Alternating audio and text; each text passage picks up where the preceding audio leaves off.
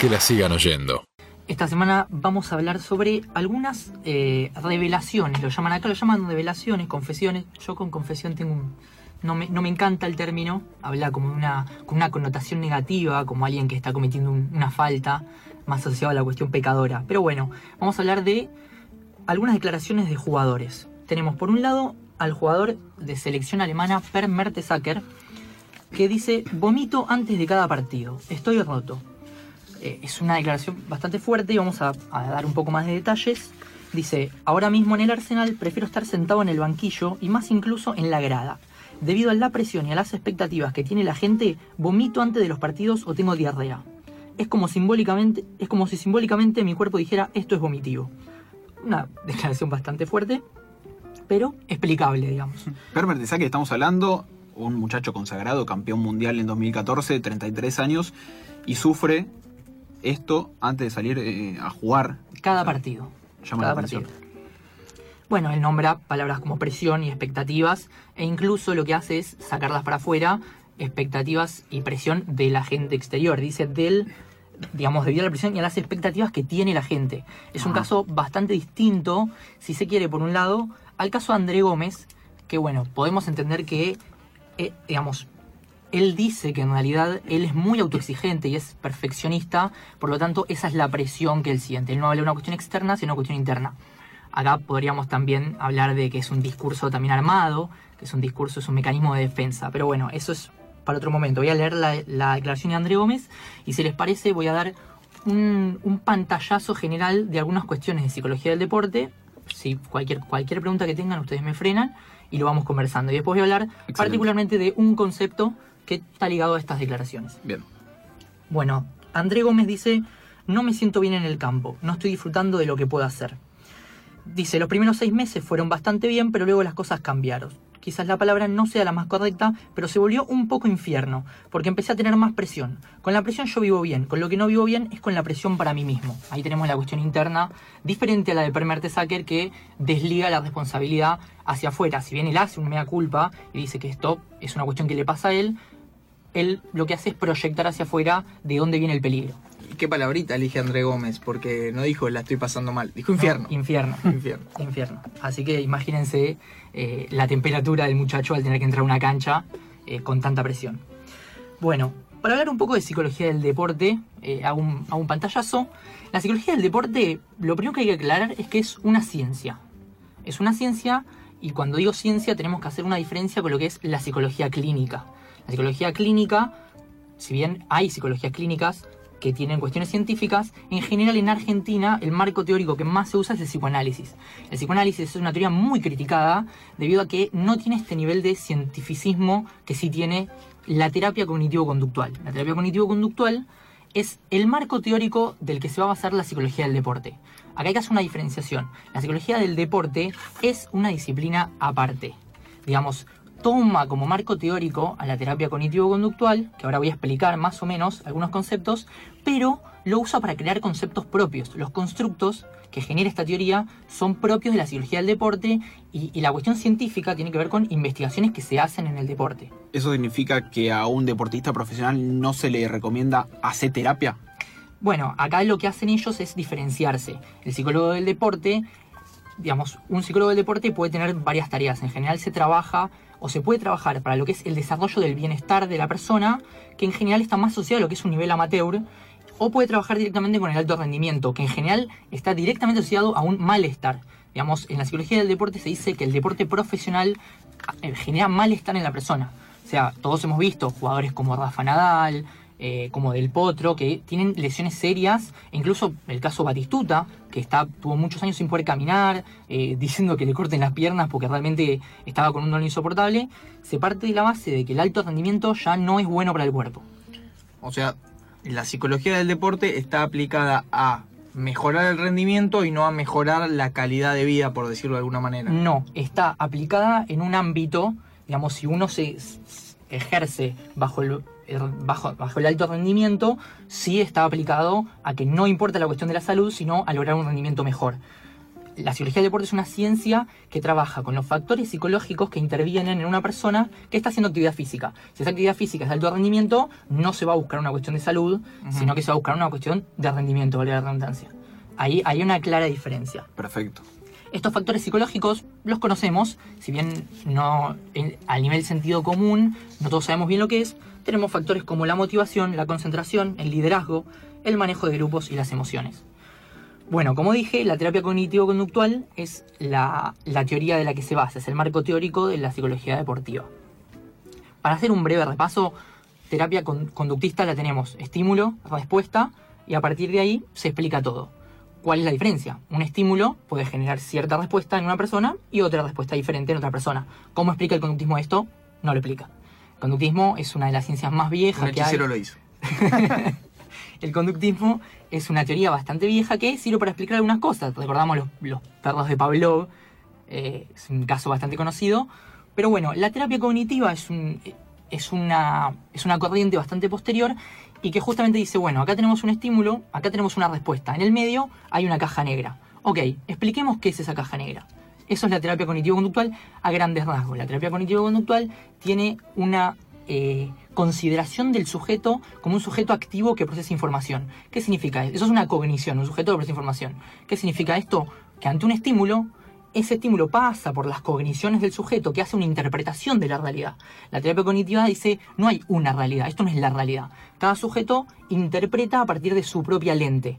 Esa interpretación es lo que genera una respuesta distinta. Acá vemos claramente por qué un jugador puede jugar ante 80.000 personas sin sentir ningún tipo de presión y otro jugador, como los que nombramos, como Mertesacker o como André Gómez, tienen estas dificultades. Eso se explica un poco más desde los conceptos de emoción de la psicología del deporte. Que están Digamos que relacionados- objetivamente no produce nada jugar ante 80.000 personas, sino a partir de la capacidad que tenga cada uno de procesar esos elementos. Exacto, exacto. No, si bien es inevitable hablar de un, de un exterior que claramente influye, porque muy probablemente jugar ante dos personas, al 90%, 100% de las personas no, no le genera ningún tipo de presión. Pero si ponemos una variable distinta en el exterior, que son 80.000 personas, es probable que a mucha más gente a nivel porcentual le afecte esta condición. Bien. Bueno, eso para dejar un poco claro lo que es la, el marco teórico de la psicología del deporte. Por otro lado, eh, lo que es psicología del deporte hay que derribar algunos mitos. El psicólogo del deporte tiene algunos mitos a la hora de enfrentarse a, a un trabajo. El típico caso de el desconocimiento del rol. Muchas veces eh, los psicólogos son rechazados de equipos. Esto es un tema bastante interesante de por qué no está mucho más desarrollado. Y es que se desconoce el rol, se desconoce qué hace un sujeto. Un sujeto que trabaja en psicología del deporte. Muchas veces está íntimamente asociado a la cuestión clínica. El psicólogo del deporte no es un médico clínico. Si el psicólogo del deporte va a tomar un jugador, por ejemplo, de alto rendimiento, y el jugador padece de una depresión, no es el psicólogo del deporte de alto rendimiento quien se tenga que encargar de eso. En general se deriva a un psicólogo clínico y muchas veces cuando ya está estabilizado o cuando se puede trabajar a partir de esos factores psicológicos como la motivación, a ver, ¿cómo trabajamos motivación con una persona con un cuadro de depresión? Digamos, la terapia cognitivo-conductual incluso en muchos casos llega a medicar la depresión. ¿Cómo trabaja psicológicamente con una persona medicada? Es bastante difícil. Por lo tanto, el psicólogo del deporte se desliga de la cuestión clínica y apunta más a la mejora de los factores psicológicos. Eso es, es un aspecto importante. El entrenador muchas veces es uno de los mayores obstáculos a nivel de, bueno, ¿esta persona quién es? ¿Se están metiendo en mi grupo? Eh, ¿Yo voy a perder poder? Falta de costumbre también en esa, en esa Sí. cuestión y ciertos códigos que, como se llaman en el fútbol argentino, los códigos que una persona, en este caso que viene de afuera y desde lo que vos mencionas una ciencia, no conoce. Sandra Rossi en River vendría a ser el psicóloga deportiva. ¿En el No estoy tan al tanto del caso de Sandra Rossi. Entiendo por lo, por lo que leí que sí tiene muchos ejercicios de lo que es la neurociencia. Ella trabaja muchas cuestiones eh, de concentración, de intensidad, que son más o menos parecidas, pero trabaja esas cuestiones. No sé, no Desde estoy otro tan al enfoque, tanto. capaz. Sí, no, no sé si te- trabaja desde la terapia cognitiva o trabaja desde otro marco teórico. Mm. Eh, eso ya a mí me excede un poco. Bueno, muchas veces también el miedo del entrenador a, a- a perder este poder, eh, creo que también tiene un poco que ver con estas cuestiones de la vieja escuela, de como no, yo soy el entrenador, yo soy el psicólogo, si alguien quiere me lo va a decir a mí. Y bueno, y sabemos que no es así. El psicólogo del deporte no es un buchón de los jugadores, no es un buchón del técnico, porque no es solamente desconfianza del lado del entrenador, sino también de los jugadores. Si- mm, eh, yo la verdad no estoy trabajando actualmente en psicología del deporte, pero he estudiado mucho, he conocido mucha gente que trabaja y muchas veces te dicen, hay jugadores que no te quieren venir a decir que están mal, que están lesionados porque si no no juegan, Claro. porque vas a decirle al técnico y el técnico no te pone. Entonces ahí hay una puja que es bastante interesante y que bueno, es, es parte de la labor del psicólogo y de la muñeca del profesional para poder manejar esos casos. Bueno, muchas veces eh, se utiliza el psicólogo también como una excusa ante el fracaso. Eh, no olvidemos que estamos en, en plena etapa de- del brujo Manuel. Cualquier excusa es posible. Sí, sí, así que mucho, mucho no hay. Bueno, después algunas cuestiones básicas de un deportista. Eh, cuatro aspectos. Aspecto físico, aspecto táctico estratégico, aspecto técnico y aspecto mental.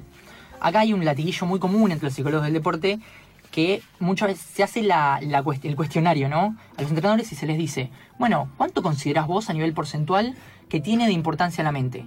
Y te encontrás con respuestas como 80%, 90%, 70%, porcentajes bastante altos. Y la pregunta que surge es muy básica. Bueno, ¿y por qué no entrenás la mente? Si para vos es el 80% y estás entrenando el 90% físico y el 10% técnico o, o el 5% técnico el 5% táctico estratégico, ¿por qué? Digamos, hay un desfasaje entre los porcentajes y la acción que realmente eh, es preocupante y que muchas veces eh, he conocido gente que dice yo he entrado a un trabajo de psicología del deporte con ese latillo, porque realmente es disruptivo, descoloca a aquella persona que dice, che, pucha, tiene razón. Le marca su contradicción. Sí, sí, lo deja, lo deja en un estado como de stand-by, eh, de re- repensar todo el tiempo sus, sus propias prácticas. Bueno, y muchas veces también se escucha, eh, particularmente el caso de, de Mario Ledesma en lo que es rugby, se escucha mucho él, nos faltó estar concentrados, tenemos que estar concentrados. Y bueno, la concentración es un factor psicológico, se entrena. Hay algunas, algunos ejercicios bastante interesantes. Lo que es la psicología del deporte, la terapia cognitiva es la cuestión más teórica. Y la parte conductual de la terapia cognitivo-conductual es la parte más práctica. Por ejemplo, he escuchado casos de básquet en donde dicen el libre, no, no puedo tirar un libre.